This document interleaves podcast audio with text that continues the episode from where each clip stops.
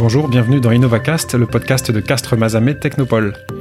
Je suis Nicolas Parodi et dans cet épisode d'InnovaCast, nous allons parler d'innovation en santé avec Christophe Michaud, le fondateur de CM Medical. Bonjour Christophe.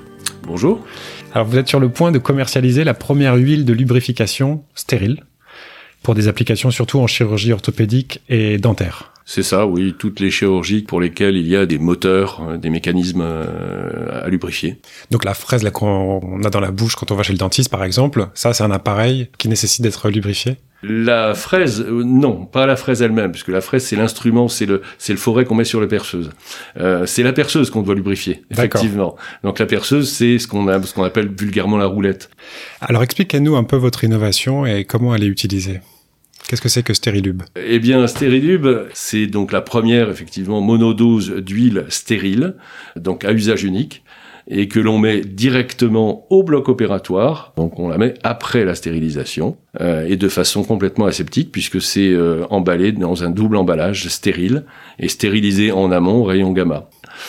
Beaucoup de clients euh, me posaient la question à quel moment lubrifier une pièce à main de chirurgie?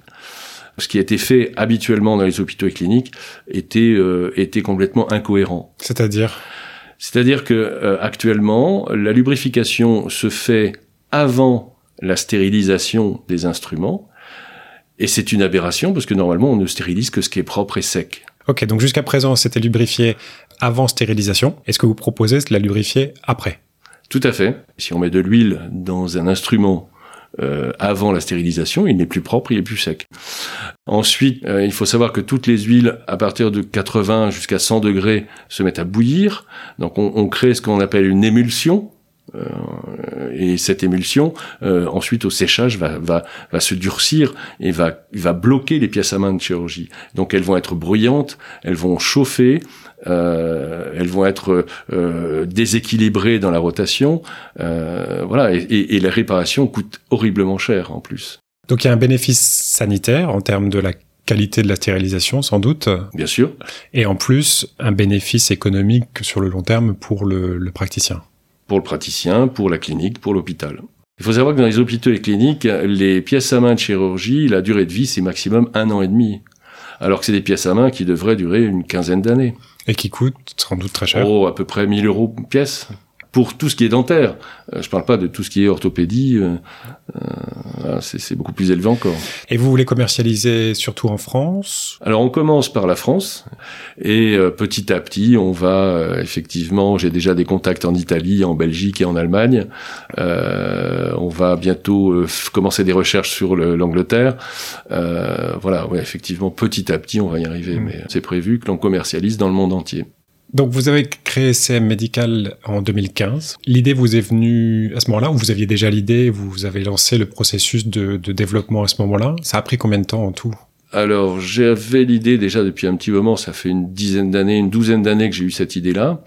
Euh, par contre, le démarrage de cette idée euh, euh, était en juillet 2016.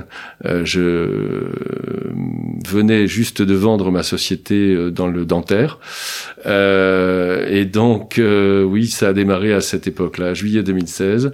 Et eh bien, on a abouti enfin avec le marquage CE qui a duré très très longtemps. C'est-à-dire combien de temps? Un an et demi. Un an et demi. Ben, disons on a passé euh, entre 4 ans et demi et 5 ans.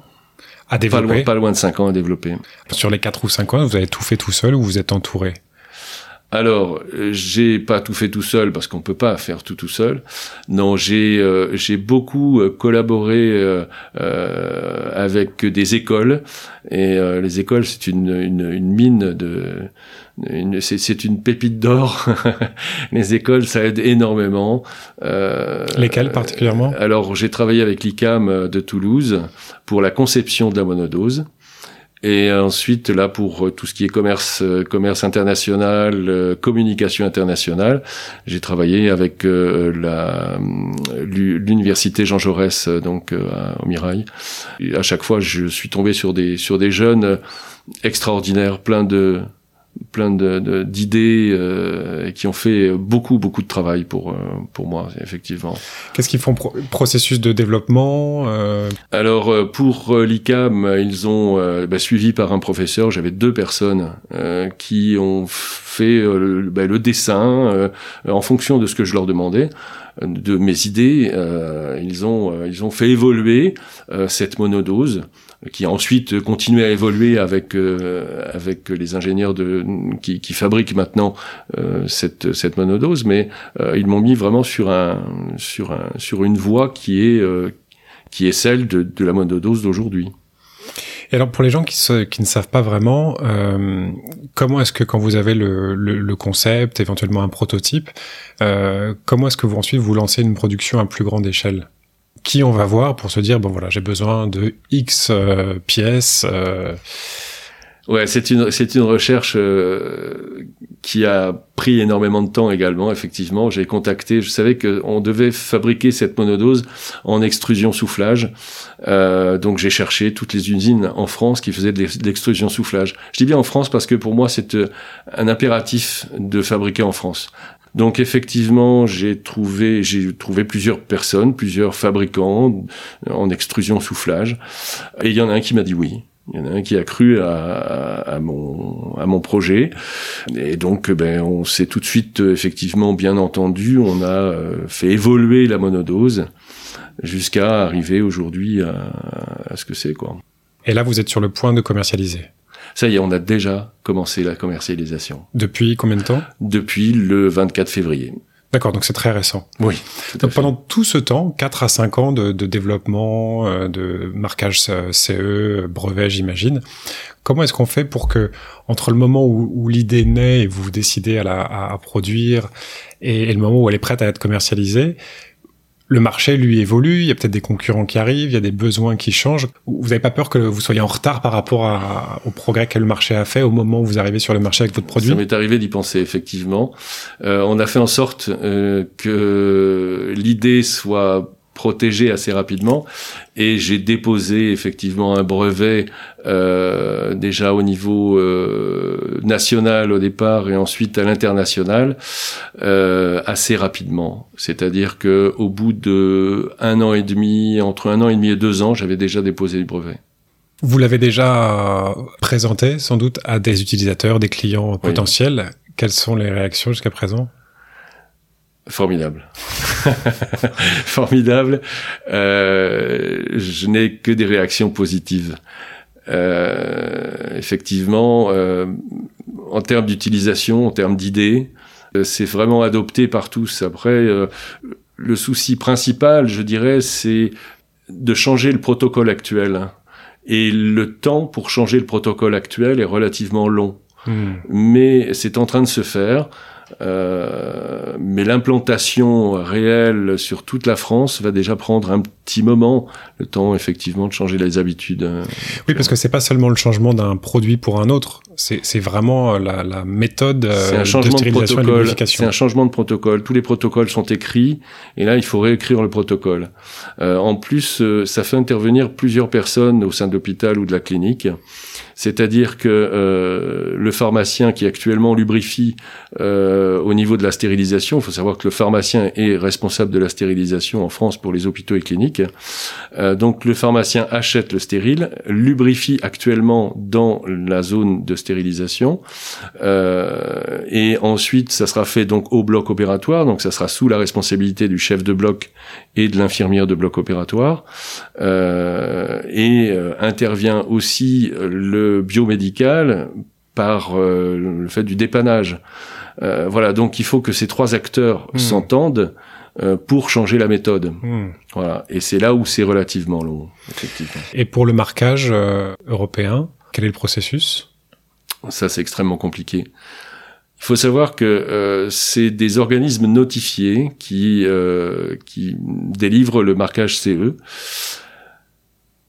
Il faut savoir aussi qu'il y a cinq ans, il y avait entre 70 et 80 organismes notifiés sur l'Europe pour euh, les dispositifs médicaux. Il y en a actuellement sept. Wow. Ouais. Euh, il y a eu des réglementations qui ont été euh, qui ont été faites de façon extrêmement euh, rigide, malheureusement à cause de, de, de, de certains qui ont abusé bah, des, des, des, des, textes pas très clair ou plus facile euh, à contourner. Donc euh, effectivement, c'est extrêmement compliqué. Alors que bon, pour pour mon produit, euh, pour quelque chose qui ne va pas en bouche en plus, c'est juste pour lubrifier une pièce à main. Donc ça va, ça rentre même pas dans le corps humain. Mais ça fait partie de la réglementation. ça fait partie de la réglementation, effectivement, mais tout à fait normal. C'est c'est tout à fait logique.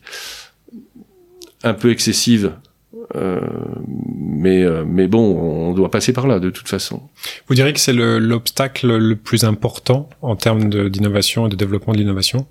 C'est l'obstacle le plus important, effectivement, notamment en ce qui concerne le dispositif médical. Ouais. C'est vraiment spécifique au, au, au, dispositif médical. C'est régi par l'administration européenne. Voilà, on a tout dit. bon, et premier, premier pays à conquérir? La France. La France. Au départ. Suivi de. L'Italie. Très bien. L'Italie et la Belgique également, euh, qui arrive juste après. C'est là où euh, on a déjà, euh, on a déjà des cartons qui sont partis. Bon bah on ouvrira l'œil la prochaine fois qu'on va chez le dentiste. Merci Christophe Michaud. Merci. À bientôt. Avec plaisir. Au revoir. Au revoir.